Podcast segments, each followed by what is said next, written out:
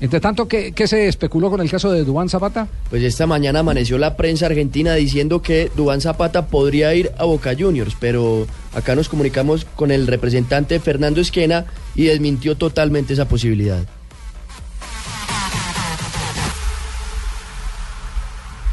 Son rumores porque nadie se ha contactado de Boca Juniors, tanto con mi socio como conmigo. Y por otro lado, realmente es inviable porque Dubán pertenece a Napoli, está a préstamo sin cargo y sin opción en Udinese por uno o dos años. Napoli puede rescatarlo al año. Eh, y bueno, el Star te indica que un jugador que Napoli tiene y que si lo, lo hagan una cifra que lo que nos hablaron unos 20 millones de euros, eh, con lo cual es imposible que venga a jugar a, Sudamérica. La verdad que obviamente es un orgullo que un club como Boca Juniors empecé en el jugador, pero pero no es viable en este, en este momento. Pero yo te digo, la voluntad del jugador es seguir jugando en Europa. El, jugador, como decía el representante Fernando Esquena, quiere seguir jugando en Europa porque además le está yendo bien. Sí, pero el socio soy yo. No nos han comunicado con mi representante conmigo. Y no lo entendieron bien. Yo dije, viene un tan Zapata. No Dubán Zapata, sino un tan ah. Zapata. Pero bueno, lo importante es, Dubán Zapata no había tenido continuidad en las últimas jornadas por una lesión y eso lo dejó claro su representante